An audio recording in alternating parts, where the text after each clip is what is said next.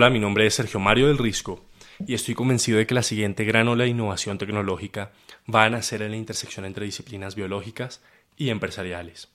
Bienvenidos a Gencast, el podcast para los Steve Jobs de una nueva era de innovación basada en biología y códigos genéticos. En el episodio de hoy voy a discutir la relación que existe entre la historia de un monje irlandés, el sonido de una campana y el canto de un mirlo un ave conocida en inglés como un blackbird, con la innovación y el emprendimiento disruptivo. ¿Cómo se relacionan la innovación y el emprendimiento disruptivo con temas aparentemente no relacionados como la historia de un monje irlandés, el sonido de una campana y el canto de un mirlo? Y para comenzar a contarles toda, toda la historia de la relación entre estos temas, voy a comenzar con un quote de Reid Hoffman, que es uno de los principales inversionistas de Silicon Valley y cofundador de LinkedIn. El quote dice así, Priorizar la velocidad sobre la eficiencia, incluso frente a la incertidumbre, es especialmente importante cuando un modelo de negocio depende de tener muchos usuarios y recibir feedback constante de ellos. Cuando ingresas temprano en un espacio competitivo con una startup, y comienzas a recibir esa retroalimentación constante de los clientes, ese feedback constante de los clientes, y tus competidores no, entonces estás en el camino hacia el éxito. En cualquier negocio donde la escala realmente importa, llegar temprano, iterar a partir de feedback, feedback del cliente y hacerlo rápido puede marcar la diferencia. Estas son las palabras de Ray Hoffman, como decía, y allí Ray esboza una idea a la que ya nos hemos acostumbrado en el mundo del emprendimiento, la idea de que la generación de conocimiento validado a través de la retroalimentación de clientes es probablemente el KPI más relevante en el camino, camino hacia la escala. Pero para poder lograr ese conocimiento validado de manera eficiente, las organizaciones deben crear mecanismos que permitan entablar una conversación constante con los clientes. En otras palabras, como yo lo conceptualizo, las empresas deben crear un mecanismo para poder escuchar sistemáticamente una voz exterior y que esa voz exterior saque a la startup del, ensimismamiento de su propia mente o sus propias mentes. Sin embargo, más adelante en el mismo libro en el que Reid Hoffman em, esboza estas ideas sobre una voz exterior, sobre la necesidad del feedback, aparece una idea que pareciera ir en contradicción con la necesidad de escuchar una voz exterior. When the naysayers are loud, turn up the music. Cuando los detractores sean ruidosos, sube el volumen de la música. Y la premisa subyacente de esta afirmación es que en ocasiones las opiniones exteriores, inclusive de los clientes, pueden estar demasiado ancladas en el status quo y en paradigmas del pasado. Y en ese escenario, la voz visionaria del emprendedor tiene que saber superponerse a la voz exterior para que la innovación disruptiva una que quiebre con los paradigmas del status quo, pueda suceder. Pero ¿cómo se concilia la voz exterior y la voz interior, teniendo en cuenta que ambas son relevantes para poder innovar disruptivamente? Aquí es donde la historia del, monje irlandés entra a jugar, pues eh, esta historia, que ha estado durante mucho tiempo en la tradición irlandesa y que llegué a conocer a través de un hombre irlandés que visitó mi casa, eh, me proporcionó bastante insight, sobre todo a nivel psicológico, y filosófico sobre cómo dirimir este aparente trade-off, esta aparente disyuntiva entre la voz interior del emprendedor y la voz exterior del feedback. Les voy a contar la historia, que a mi modo de ver es bellísima y muy interesante.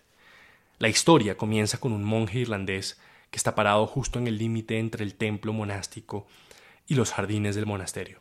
Es decir, está en el límite entre una forma humana de oración en los templos y una forma natural de oración que al parecer los irlandeses siempre han sentido de manera muy instintiva cuando salen a la naturaleza. Está justamente en ese borde entre la entrada del templo y el mundo exterior. Y en ese momento escucha el sonido de la campana de la capilla llamando a la oración de la mañana.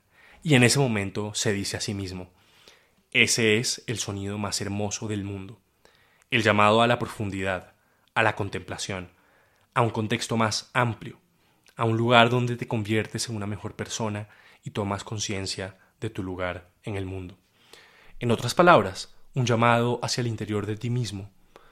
Pero justo después de eso, el monje escucha el, el canto de un blackbird de ala roja, el canto de un mirlo, que canta en la naturaleza, y el monje dice, ese es el sonido más hermoso del mundo, el llamado al mundo exterior, a conectar con lo que está fuera de nosotros. Y lo que es genial de este motivo irlandés, del folclore irlandés, eh, es que la historia no tiene resolución, esa es la historia. La pregunta de cuál de los dos sonidos, el sonido que te llama al mundo exterior o el sonido que te llama al mundo interior, la pregunta de cuál de los dos es un sonido más bello no tiene resolución. En ambos casos el monje exclama, ese es el sonido más bello del mundo. Y para mí, esa es una descripción psicológica realmente precisa de la tensión en la que se encuentran los emprendedores. Esa forma de habitar en la frontera entre el feedback exterior y la convicción de la voz interna que busca disrumpir el status quo del mundo exterior. Así como el monje está en esa frontera entre la vida interior del templo y la vida exterior de la naturaleza, el emprendedor está en la frontera entre la voz interior y la voz exterior.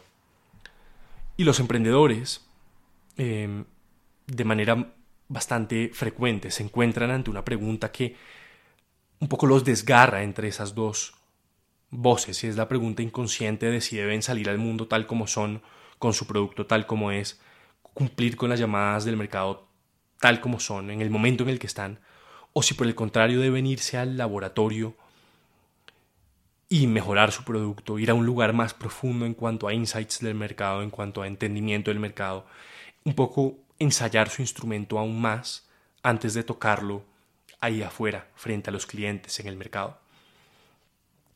Y cuando a nivel individual nos enfrentamos a esa pregunta que un poco nos desgarra entre lo exterior y lo interior, la tradición zen ha explorado mucho cómo los seres humanos podemos enfrentar esa pregunta.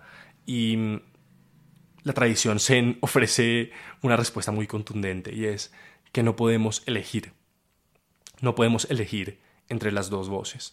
Tenemos que habitar esa frontera. Como individuos tenemos que pararnos en ese eje entre el mundo exterior y el mundo interior, entre ese eje de la voz exterior y la voz interior. En esa frontera justamente del canto del pájaro negro de alas rojas y el sonido de la campana de la capilla llamando a la oración. Y de la misma manera, los emprendedores no pueden elegir.